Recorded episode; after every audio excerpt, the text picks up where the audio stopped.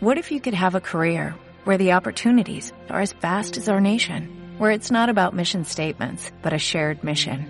At U.S. Customs and Border Protection, we go beyond to protect more than borders, from ship to shore, air to ground, cities to local communities. CBP agents and officers are keeping people safe. Join U.S. Customs and Border Protection and go beyond for something far greater than yourself. Learn more at cbp.gov/careers. Los Galilei,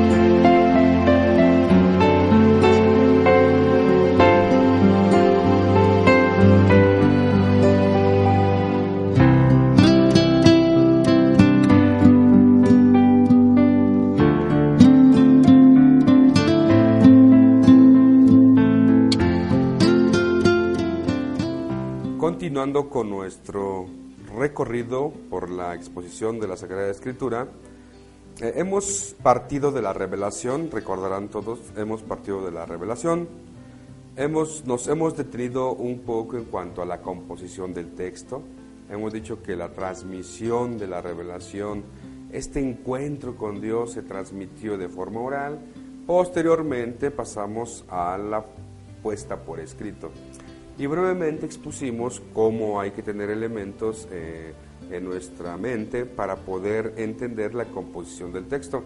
Eh, recordarán que vimos lo del autor, escritor, vimos también sobre el material de composición, vimos sobre el formato.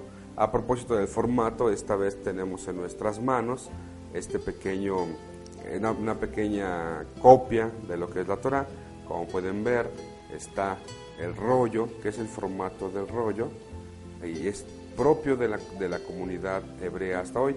Litúrgicamente nuestros hermanos judíos en las sinagogas lo siguen utilizando como formato de lectura, aunque realmente a todos los demás libros de oración, como la Tanakh, o como el Sidur, o todos los, todos libros de plegarias de sus hermanos judíos, ya tienen el formato códex, pero el rollo sigue siendo, pues litúrgicamente, digamos que el formato de uso hasta la fecha. Mm, también tenemos aprovechando algunas muestras de lo que son las pequeñas eh, lámparas, son lámparas, eh, obviamente son copias de lo que se han encontrado restos en Palestina en épocas de Jesús, más o menos eran lámparas personales. Recordarán aquel pasaje de las vírgenes que no llevaron su aceite porque todo el mundo debía llevar su lamparita. ¿eh?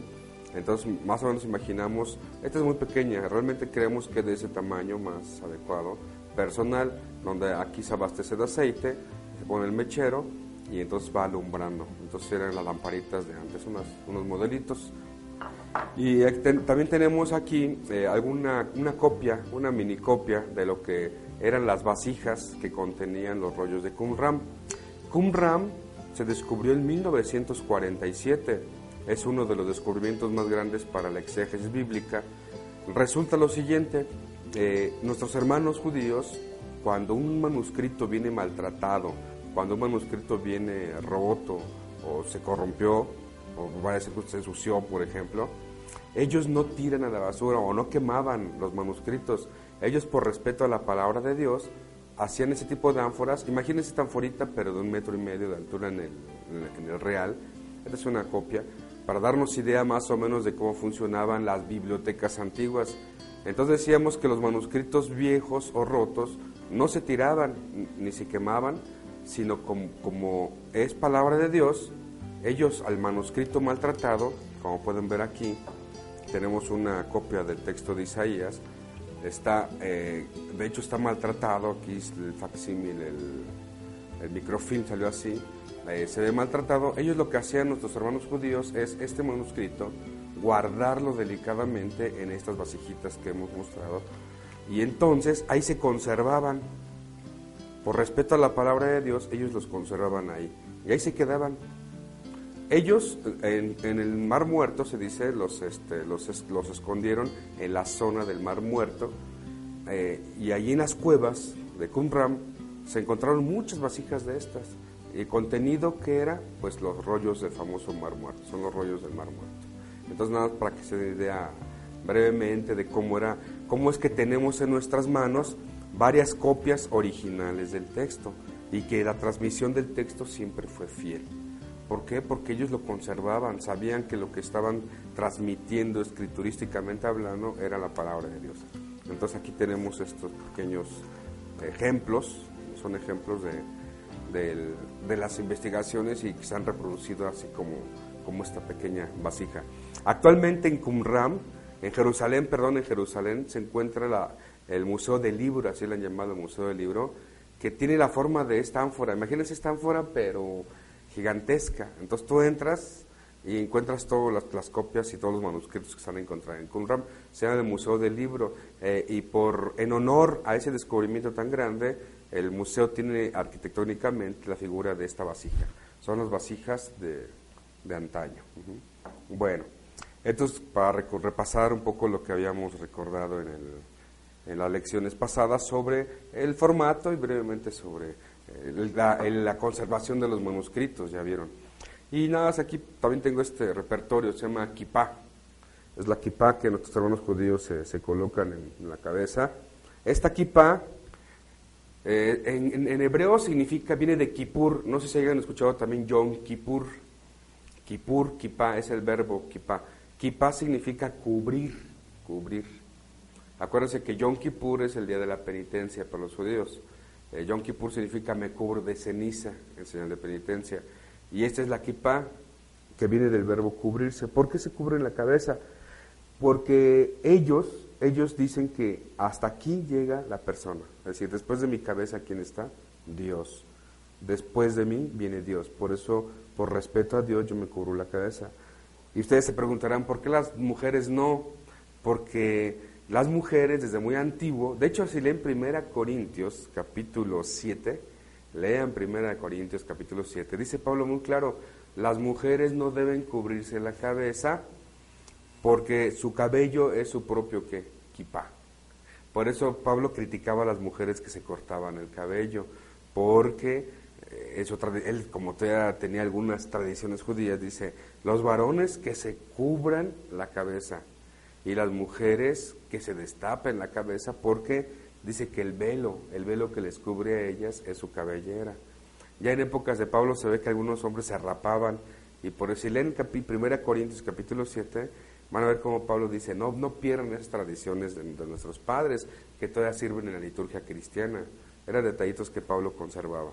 Entonces la kipa es el elemento litúrgico que nuestros hermanos judíos se lo colocan al entrar en la sinagoga o cuando van a hacer algún culto litúrgico en señal de respeto a Dios, indicando que hasta aquí llegas tú, hombre, hasta aquí. Después de mí viene Dios. Entonces es una forma de, de no ser tan prepotentes en la liturgia, sino que todos somos hermanos y el que está a la cabeza es Dios, no, no yo. Algunos elementos de, de cultura judía que también vamos a ir aprendiendo poco a poco. Retomando nuestro discurso, ya que vimos la transmisión, decíamos, de la revelación, ahora nos compete empezar el tema del canon, el canon bíblico. Quizá ustedes han escuchado la terminología libros canónicos, han escuchado eh, el canon de la Biblia. Pues bien, vamos a explicar este tema tan interesante del canon. Bien, primero vamos a definir términos. La palabra canon viene del griego canon, así como escucha, es una palabra griega tal cual, Simplemente la hemos transliterado, canon, canon. Pero ¿qué significa canon realmente? Canon significa caña, era una vara, es una varita. Era una varita, vamos a las cañas, decían vamos a los cánones, ellos hablaban así antiguamente. Pero fíjense cómo evolucionó el sentido y el uso de esta palabra. Originalmente sabemos que eran, eran varitas. Y con el paso del tiempo, ellos empezaron a usar ciertas varitas, varas, palitos de los juncos y de las cañas mismas para hacer una medida. Es decir, con el paso del tiempo se dieron cuenta que los juncos crecen a determinada altura. Hoy se, hoy se, sabe más o menos que medían de 1,35 a 1,35 centímetros las varitas. Y seguramente con eso jugaban los niños antiguamente y hacían muchas cosas. Pero con el paso del tiempo, este, esta forma de medida de 1.35 pasó a usarse precisamente como forma de medición. Ya para el siglo I después de Cristo, se sabe que los griegos, junto con los romanos, ya decían canon, ya no refiriéndose a cualquier varita. Ya sabemos que dicen canon para indicar una varita que mide aproximadamente 1,35 centímetros. Y entonces, por ejemplo, ibas con un carpintero y tú le decías, hágame una mesa de, que serán dos cánones de largo por uno de ancho y dos de altura. Así hablaban ya, porque se estaban refiriendo a esas varitas que tienen esa forma de medición, cánones. Con el paso del tiempo, entonces canon pasó a formar, eh, a indicar, perdón, una forma de medición. Entonces tú ibas con un arquitecto y le decías, o con un albañil, le decías, hágame una casa de tantos cánones de largo, tantos cánones de alto, tantos cánones de ancho. Eran como hoy serían los metros, forma de medición. Entonces, con el paso del tiempo, si era una forma exacta de medida el canon, pasó a significar el concepto ley o norma. Por ejemplo, si tú ibas con el carpintero y le habías pedido que te hiciera la mesa con determinados cánones y no te gustaba, al final, o falló la medición del carpintero, el cliente podría decir, esa mesa no cumple los cánones, no está cumpliendo los cánones que yo pedí. Entonces empezaron a decir, te saliste de la regla, te saliste de la norma. ¿Ven cómo fue evolucionando la, palabra canon? Entonces pasó a significar eso hasta el día de hoy. La palabra canon ahora se usa en el sentido de no te salgas de la norma, ¿ves? No te salgas de la medida, sería originalmente. Entonces, y por eso canon pasó a significar norma, ley, regla. Precisamente canon es griego. Los romanos dijeron regula, regula, regla. Y hasta hace poco, bueno, todavía en las primarias me parece que ahí las reglas ahora son de plástico. Las reglas son un canon porque las reglas de la primaria son de 30 centímetros, aunque antiguamente eran de madera realmente las reglitas porque quizá viene de esa tradición tan antigua, ya con el paso del tiempo todo de plástico. Pero eh, canon entonces se convierte para indicar una ley o una norma. Y entonces nuestros hermanos cristianos empezaron a usar la palabra canon aplicado a los libros de la Sagrada Escritura. Es decir, ya nuestros primeros hermanos dijeron, vamos a ver cuáles textos, cuáles libros son normativos o son canónicos, ven el término, canónicos o normativos. ¿Por qué? Porque ellos decían, porque hay libros que están circulando en la comunidad creyente que no tienen la norma de fe. Ahora sí entramos en teología. Es decir, libro que no sea normativo para nuestra comunidad, libro que no regule, ven la palabra, que no norme nuestra fe, no va a ser libro canónico, es decir, no va, como no cumple ese parámetro de la, de la fe, vamos a quitarlo del canon. Entonces ellos en el siglo I sabemos que se empieza, se empieza a dar el primer, digamos, movimiento de decir cuáles son nuestros libros canónicos. Ustedes saben que tenemos 46 libros para el Antiguo Testamento y 27 libros para el Nuevo Testamento. Alguien se puede preguntar, oye, yo sé que hay más libros de la, hay más libros que circulan y ¿por qué no están en la Biblia? y hablan de Cristo o hablan de Adán, de Moisés, de Abraham. ¿Por qué esos libros eh, no están en la Biblia? Y hay que preguntarnos, porque mucha literatura que no está en la Biblia, su contenido nosotros lo hemos asumido. Nada más piénsense en tantas tradiciones y fiestas que tenemos en la iglesia que vienen no de la lectura del canon, ¿ven? sino que vienen de lecturas de otros libros que no están en la Biblia que más adelante veremos cómo, se llaman. Bien, esto es en cuanto a la terminología. Canon viene de regla, norma, y entonces los cristianos le van a decir, este libro es canónico, es decir, este libro sí regula nuestra fe, sí contiene el querigma, ahí está. Libro que contenga el querigma va a ser canónico, libro que no contenga el querigma lo vamos a quitar del canon. Muy bien, así empezó el movimiento, el movimiento de lo que más tarde se va a llamar el movimiento para decir cuál es el canon. Bien, esa es la terminología. Eh, un poco de historia sobre el canon. Hay que recordar mucho al gran historiador de la iglesia antigua, Eusebio de Cesarea. Eusebio, él ya a partir del siglo II empieza a, él empezó, antes de llamarle canónicos como tal a los libros, él es el primero que empieza a distinguir tipos de libros en la comunidad. Él decía, él decía que en la comunidad cristiana circulan libros homolegúmena, homolegúmena en griego. Homolegúmena significa libros en el que todos estamos de acuerdo, homolegúmena. Por desgracia no nos dejó la lista de libros. Él más dice, entre los cristianos hay libros homolegúmena, libros en el que todos los cristianos estamos de acuerdo en recibir como normativos, punto. Y luego dice, también entre los cristianos, entre nosotros, hay libros antilegúmena, antilegúmena, libros dudosos, libros que la comunidad cristiana sí los lee, pero no los ha aceptado, eh, digamos, fielmente, todavía les pone dudas. También le llama discutidos, libros que se discuten en las iglesias, antilegúmena. Y tampoco sabemos, eh, no sabemos qué libros eran los discutidos. Ya después por Irineo vamos a ver que sí, qué libros eran los discutidos. Después tenemos los libros apócrifos, dice él. Él es el primero que llama libros apócrifos. Dice, son aquellos libros que, que comentan el querigma de manera muy dudosa. Él le llama así, se contienen el querigma pero de manera muy dudosa y conviene no leerlos, dice Eusebio. Y finalmente dice que hay libros, él le llamó libros noza, noza, en griego significa libros espurios, libros perversos. porque Dice, son aquellos libros que circulan entre los cristianos, pero que la iglesia no los acepta, porque contienen herejías, dice, totalmente eh, dicen cosas negativas sobre nuestro carisma. Estos libros ni siquiera verlos, dice Eusebio Sarea. Lástima que no nos dejó esa lista, pero al menos ya Eusebio Sarea nos está informando que en los primeros inicios del cristianismo había este tipo de catalogación, libros legúmena, antilegúmena, libros apócrifos y libros espurios, como él va a decir.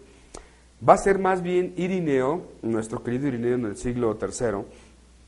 Irineo es el primero que va a decir, a ver, a ver, vamos a, discutir eh, por qué no todos los libros que circulan en la iglesia son canónicos entonces San Irineo es el primero que empieza a exponer, que empieza a exponer más sistemáticamente el problema de los libros canónicos.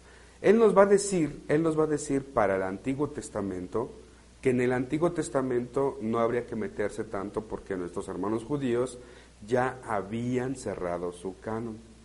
Esa es la terminología teológica que tenemos, cerrar el canon. Irineo nos va a decir, con el Antiguo Testamento no se metan, respetemos el canon de nuestros hermanos judíos, puesto que ellos saben más que nosotros y ellos saben ya desde antiguo qué libros son canónicos y cuáles no. Irineo se va a dedicar a los libros del Nuevo Testamento, dice, porque esto sí nos compete más a nosotros. Precisamente Irineo dio una regleta muy interesante, que respetemos la tradición hebrea, judía de aquel entonces. Y por eso, para el canon del Antiguo Testamento, ¿por qué se dio el canon del Antiguo Testamento?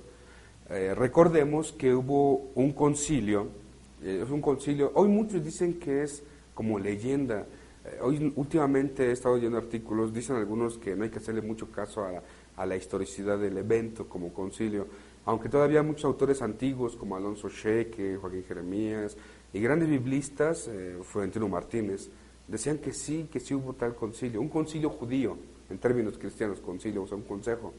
En el año 90, en la ciudad de Yabnia, cerca de Jerusalén, los grandes maestros rabinos del año 90 después de Cristo, de nuestra era, se reunieron. ¿Y por qué se reunieron? La razón es que están circulando obras judías, pero de contenido cristiano. Piénsese que para el año 90 ya circulan las cartas de Pablo, judío, circulan los evangelios de hermanos judíos, y entonces parece ser, por lo que se ha reconstruido de historicidad, parece ser que muchos judíos estaban leyendo obras cristianas. Entonces los judíos se pusieron en alerta, están leyendo obras cristianas y se están yendo al cristianismo. Entonces por eso en el año 90 se cree que se reunieron. Lo que sí queda claro, perdón, es que sí, a partir del año 90 el canon hebreo se cerró, el canon judío se cerró. Después de que es leyendo, no, hay como discutido, pero partamos de esas tesis antiguas que nos favorecen en cuanto a decir que si hubo un evento en el que los rabinos deciden qué libros son canónicos.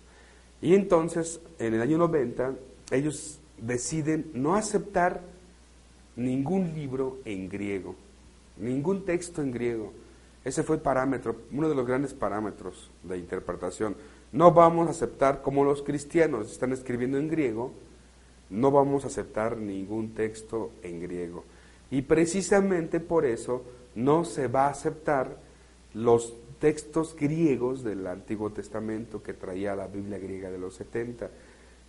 Por eso ellos no consideran eh, sagrados las obras como Sabiduría, Eclesiástico, Tobías, Macabeos y Esther, que no consideran, eh, digamos, canónicos porque fueron escritos originalmente en, que, en griego. No los van a aceptar porque fue una reglita de ellos. Obra escrita en griego no va a entrar en el canon, no va a entrar. ¿Por qué? Pues porque decían que la lengua griega era una lengua pagana y entonces seguramente eh, sirve solamente para propagar la fe cristiana esa, esa lengua y no la vamos a aceptar como libro, como lengua sagrada. Entonces ellos se quedan nada más con los textos hebreos y por eso para el año 90 ellos cerraron el canon. Ellos tienen sus libros tal como lo tenemos nosotros actualmente, pero sin los famosos textos deuterocanónicos. Y ahora sabemos por qué se llama deuterocanónicos. Nosotros decimos que si aceptamos los deuterocanónicos porque la primitiva comunidad cristiana siempre leyó el griego. La Biblia griega de los 70 traía esos textos que los judíos ya no aceptaron y nosotros tranquilamente los aceptamos, los acogimos. Y para distinguir este, este pequeño percance histórico, los cristianos llamamos libros deuterocanónicos, es decir, aceptados en un segundo momento, porque aceptamos el texto hebreo, pero aceptamos también la Biblia griega de los 70. Por eso no es que sean dos Biblias, decíamos alguna vez, ni son dos cánones, hoy no se llama así. Hoy se dice en teología bíblica canon breve, que es todos los textos hebreos, y canon largo. El canon largo es el que usamos los cristianos. ¿Por qué? Porque aceptamos todas las obras hebreas más las obras del Antiguo Testamento en griego. Entonces se llama canon largo. Entonces los, judíos usan el canon breve, los cristianos usamos el canon largo para el Antiguo Testamento. Finalmente en el año 90 ellos deciden qué obras son y son las obras que actualmente aparecen en todas nuestras Biblias. Y los cristianos no tenemos mucho que discutir ahí. Si nuestros hermanos judíos, ellos conocedores más fieles de la tradición hebrea y escrituraria, pues si, si dijeron que estos libros son normativos, regulan la fe del pueblo de Israel, los cristianos simplemente los hemos aceptado y los hemos asumido. Por eso Irineo tenía razón. No hagamos mucho pleito por el Antiguo Testamento.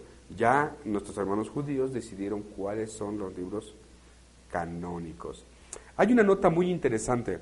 Se dice que probablemente entró en discusión de la comunidad judía el libro del Cantar de los Cantares y el libro del Coelet, se dice.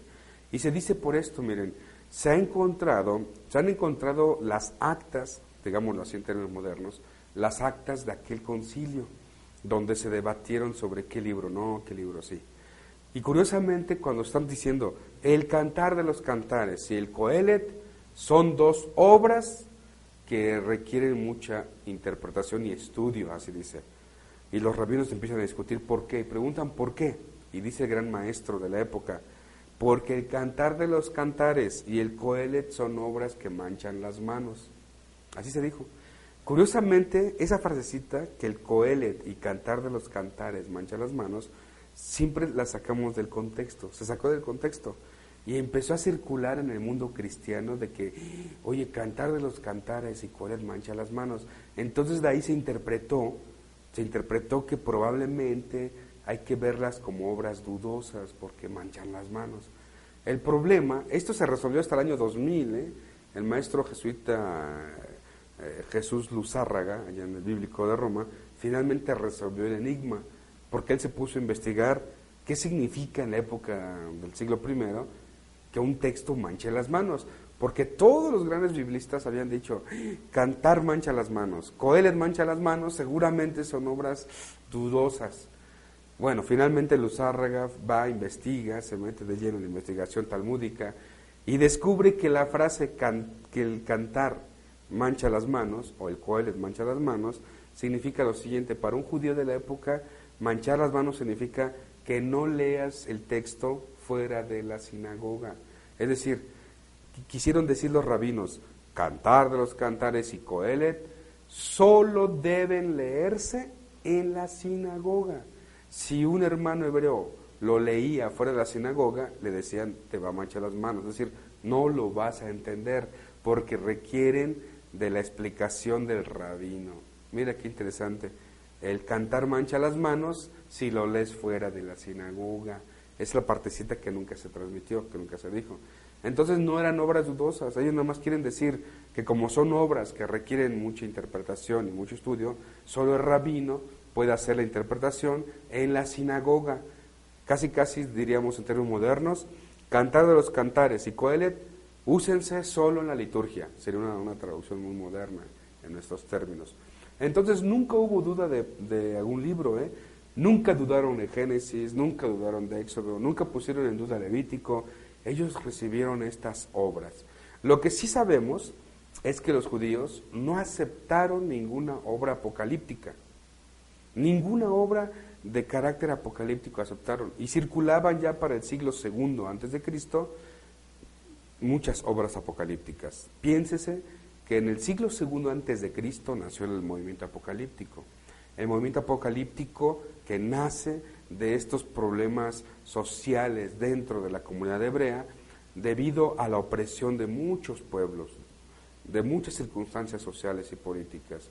Ya la gente estaba cansada de ser siempre eh, lugar de paso y de opresión de muchos pueblos em, emperadores y entonces llega un momento en el siglo II antes de Cristo ellos claman la intervención de Dios de manera radical en la historia y surge la literatura apocalíptica. Tenemos en nuestras manos actualmente muchas obras apócrifas, apócrifas, de carácter apocalíptico en el Antiguo Testamento. Por ejemplo, no sé si ustedes hayan escuchado la famosa manzana de Adán, que hayan escuchado, eh, por ejemplo, Luzbel, Lucifer y los demonios. Esto es a partir de que se leyeron las obras apócrifas. Por ejemplo, estos datos que acabo de mencionar, por decir así, se encuentran en el dichoso testamento de Adán y Eva. Es un apócrifo apocalíptico que habla todo, todo este, mm, digamos, lenguaje de ángeles y demonios que pelean, que es la lucha del bien y el mal. Esa obra no está en la Biblia. Sin embargo, mucha teología de esas obras se encuentra en las cabecitas todavía de muchos hermanos. Quiere decir, esto significa que por mucho tiempo los cristianos también leímos obras apócrifas del Antiguo Testamento, porque tenemos muchas tradiciones en la cabecita de origen apócrifo del Antiguo Testamento. Y simplemente para decir que los judíos estas obras apocalípticas no las aceptaron. Los